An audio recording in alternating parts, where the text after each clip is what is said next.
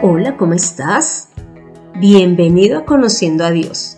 Mi nombre es Consuelo Gutiérrez y te estaré acompañando en este podcast, en donde conocerás más de Dios y cómo llevar a la práctica tu vida de fe.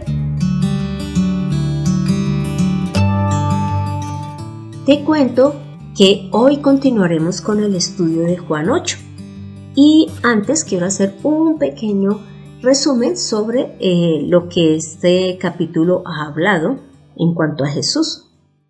Y lo primero que podemos ver es que a Jesús eh, los fariseos y los escribas le llevan una mujer sorprendida en adulterio, pero lo hacen con el fin de tentarlo. Y en vista de que tanto lo acosan en cuanto a qué dice él, si hay que apedrearle o no, pues Jesús les dice a, a los que están allí que el que esté libre de pecado sea el primero en tirar la piedra contra ella. Y allí es cuando ellos pues saben que han pecado y se retiran.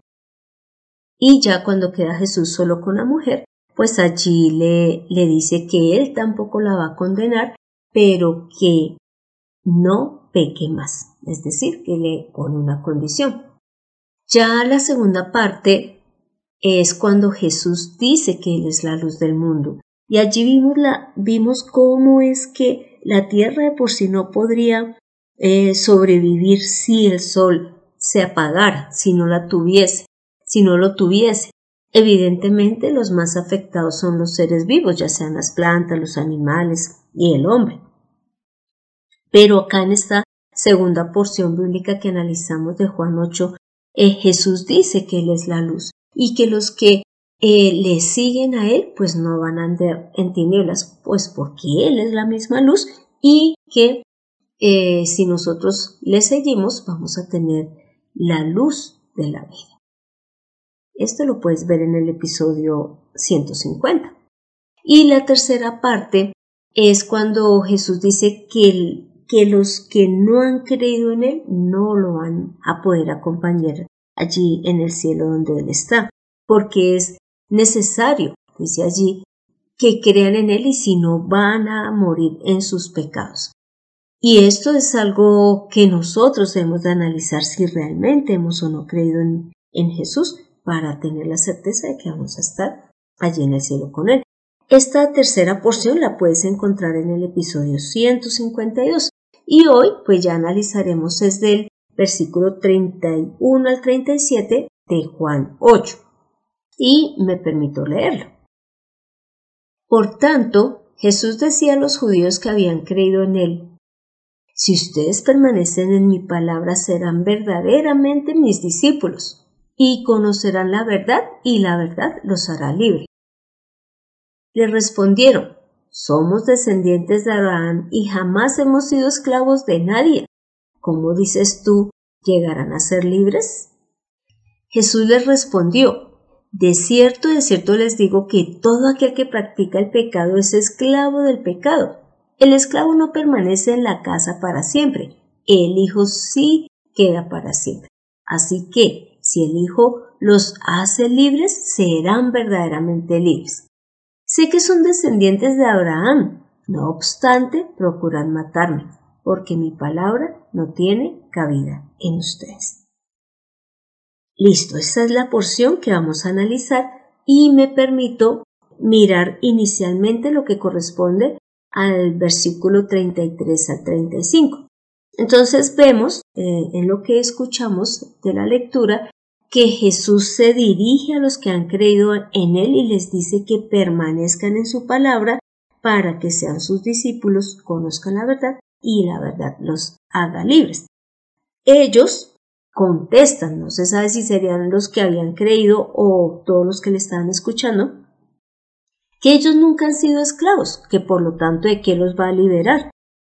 Pero Jesús les explica que hay una esclavitud y esa es basados en que si practicamos el pecado, seremos esclavos del pecado.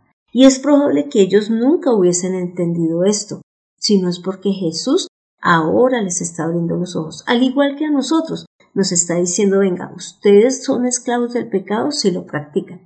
Pero, ah, bueno, y algo que también aclara allí Jesús es que el esclavo no permanece en casa para siempre, pero que el Hijo sí. Y aquí él se está refiriendo esa a, a una vida normal, ¿sí? El esclavo, inclusive en Éxodo 21, 2, Dios dio una orden y es que el esclavo hebreo que hubiese sido comprado debía de ser libre a los siete años, ¿sí?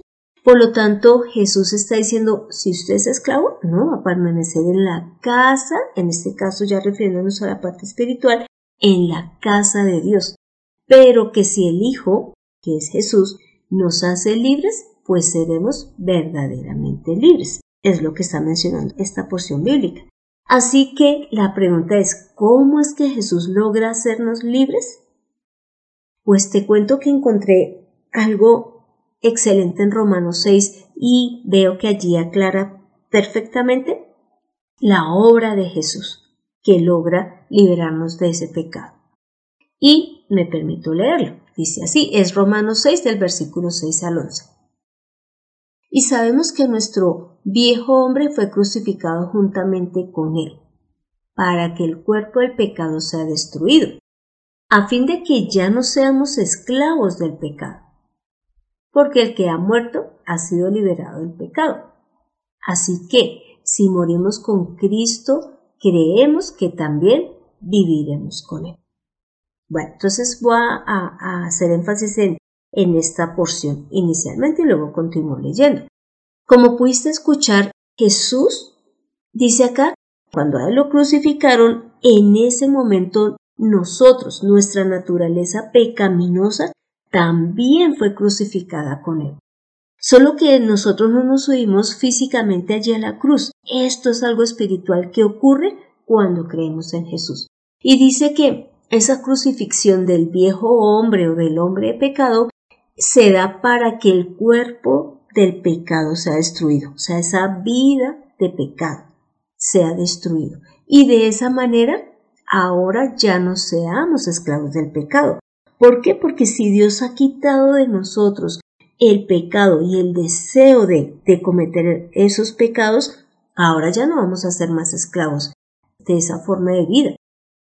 Y luego dice que así como Jesús murió en la cruz al ser crucificado, si nuestro viejo hombre muere en la cruz, es decir, si ese deseo de pecar muere a través de la obra de Jesús en la cruz, pues ya ahora no vamos a vivir para el pecado, sino que viviremos es para Dios. Y ya leyendo el versículo 9 al 11 dice lo siguiente, allí de Romanos 6 sabemos que Cristo resucitó y que no volverá a morir, pues la muerte ya no tiene poder sobre él.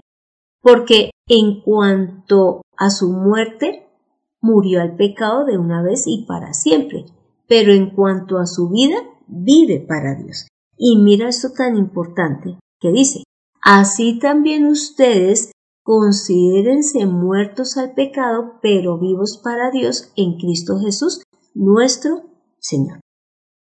Como te puedes dar cuenta, ahora ya no estamos enfocados en vivir solamente de manera natural conforme el mundo nos dice y nuestros deseos y nuestro propio cuerpo nos lo pide, sino que ahora debemos de considerarnos, considerarnos muertos a ese pecado, a lo que vivíamos y hacíamos antes, y ahora que nos veamos como vivos para Dios, pero todo a través de Cristo Jesús.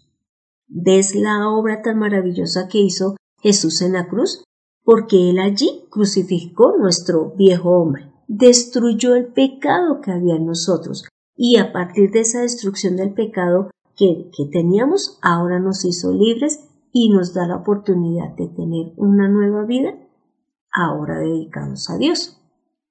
Así que cuando Jesús nos libera de la esclavitud del pecado es cuando ahora nos puede hacer hijos de Dios. Y mira lo que dice en Galatas 4 del 4 al 7.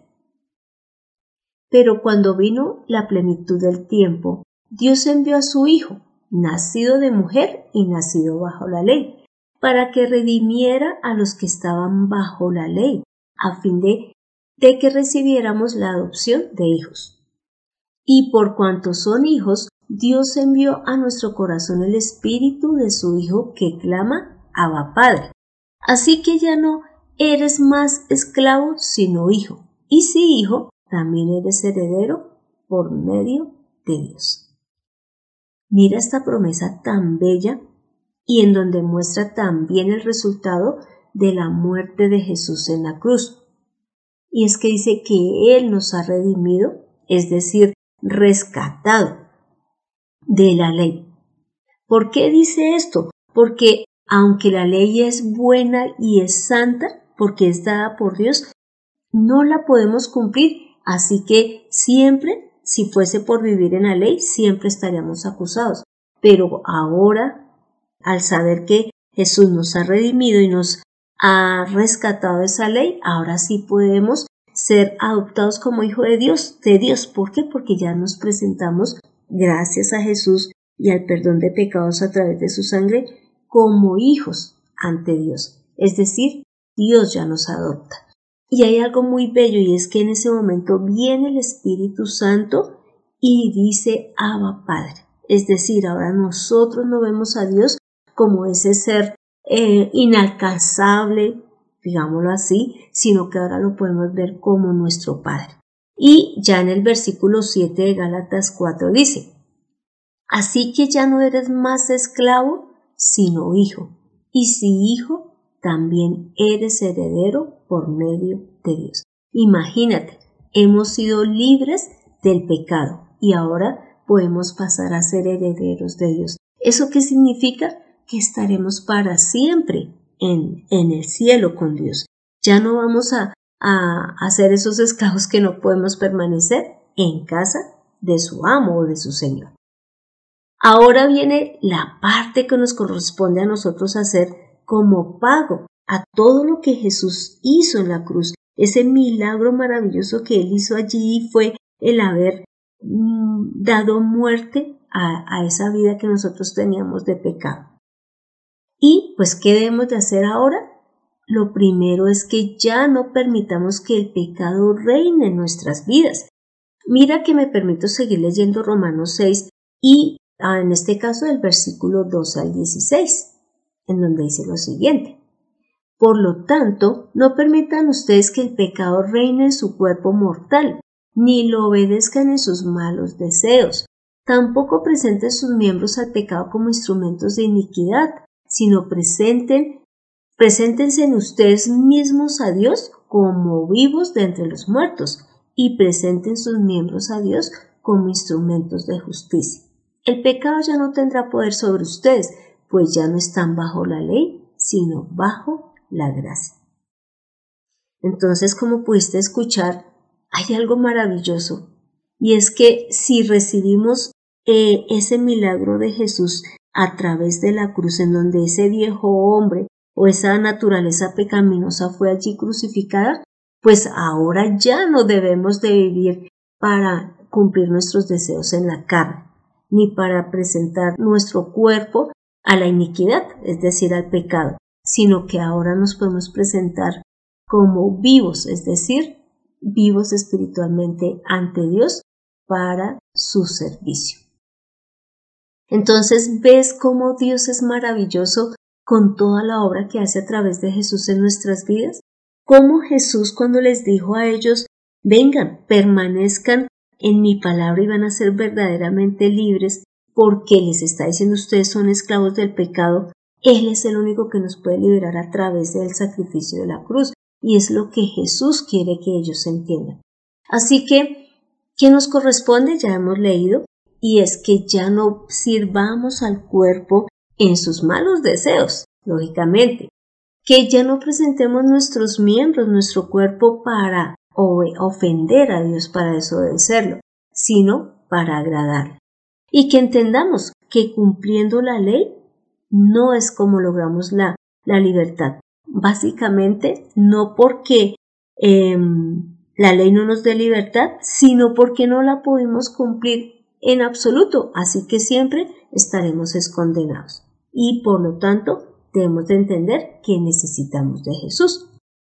Y ahora, volviendo al episodio 8, entonces lo segundo que debemos de hacer y que es con lo que Jesús empieza en esta porción es que permanezcamos en su palabra y de esa manera seremos verdaderamente sus discípulos. Esto es lo segundo que debemos de hacer. Si nosotros permanecemos en su palabra significa que la obedecemos porque la hemos creído, pero a su vez ella nos va a poder redargudir, exhortar, animar, fortalecer, guiar para que tengamos esa vida de fe que Dios desea y podamos decirle al pecado que no le vamos a obedecer más y le sirvamos a su vez a Dios. Y mira que en esa porción que es de Juan 8 del 31 al 32 Jesús también dice que si permanecemos en su palabra conoceremos la verdad y la verdad nos hará libres. Y en este caso también me hace acordar de lo que dice en Juan 14, 6, y es que Jesús es el camino, la verdad y la vida. En otras palabras, si nosotros permanecemos en la palabra de Jesús, podremos vivir en Él mismo. ¿Por qué? Porque Él es quien nos lleva a toda verdad, nos lleva a conocer al verdadero Dios y esa voluntad que Dios tiene y es de que todos procedamos al arrepentimiento y podamos tener una vida eterna a su lado, como hijos de Dios. Y ya en el versículo 37 de Juan 8 Jesús dice lo siguiente, sé que son descendientes de Abraham, no obstante, procuran matarme, porque mi palabra no tiene cabida en ustedes. Así que tristemente, Él les está diciendo, ustedes dicen que vienen de Abraham, pero no quieren creer a las palabras de Jesús. Así que es por eso que como no creen, no pueden entender las palabras de Jesús y es que realmente Dios lo que desea es que seamos libres del pecado. Así que, para concluir, podemos ver lo que dice en 1 de Pedro 1, del versículo 17 al 19, en donde podemos leer lo siguiente. Y si invocan como Padre aquel que juzga según la obra de cada uno sin hacer distinción de personas, conduzcanse en temor todo el tiempo de su peregrinación, tengan presente que han sido rescatados de su vana manera de vivir, la cual heredaron de sus padres, no con cosas corruptibles como oro o plata, sino con la sangre preciosa de Cristo, como de un cordero sin mancha y sin contaminación. Esta es la conclusión. Ahora vivamos para Dios y entendamos que hemos sido rescatados con lo más valioso, que tiene ya Jesús y es su propia vida, su sangre. Ella, a través de ella, es que ahora podemos entrar al reino celestial y ya no ser más esclavos del pecado, sino hijos de Dios. Así que ahora te pido que me acompañes a esta oración final.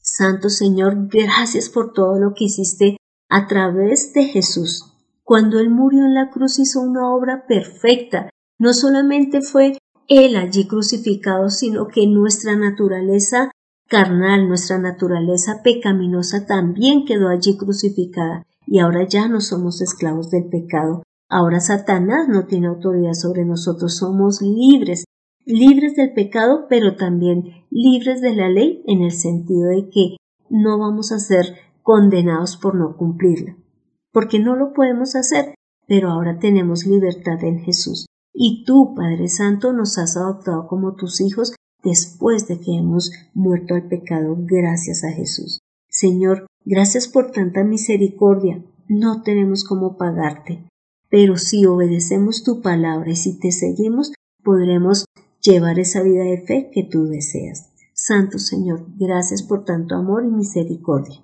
Hemos orado en el nombre de Cristo Jesús. Amén. Así que tomemos la mejor decisión, recibamos a Jesús para que pasemos de ser esclavos a hijos de Dios. Aprende a servir al Señor en conociendo a Dios.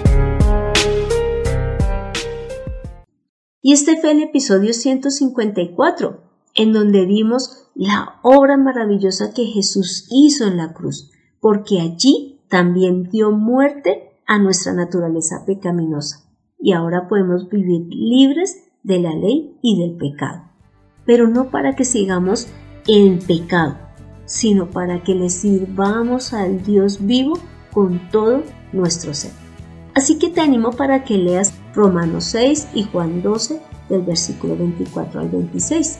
Y gracias por escuchar este podcast mientras estás en el proceso de adopción de tu hijo. Y si deseas que tratemos un tema en especial o quieres que estudiemos personalmente la palabra, no dudes en escribir al correo de. Soy Consuelo Gutiérrez, tu compañera en este camino. Quiero darle las gracias a José Luis Calderón por la edición de este podcast. Conozcamos la verdad y seremos libres. Nos vemos en el próximo episodio.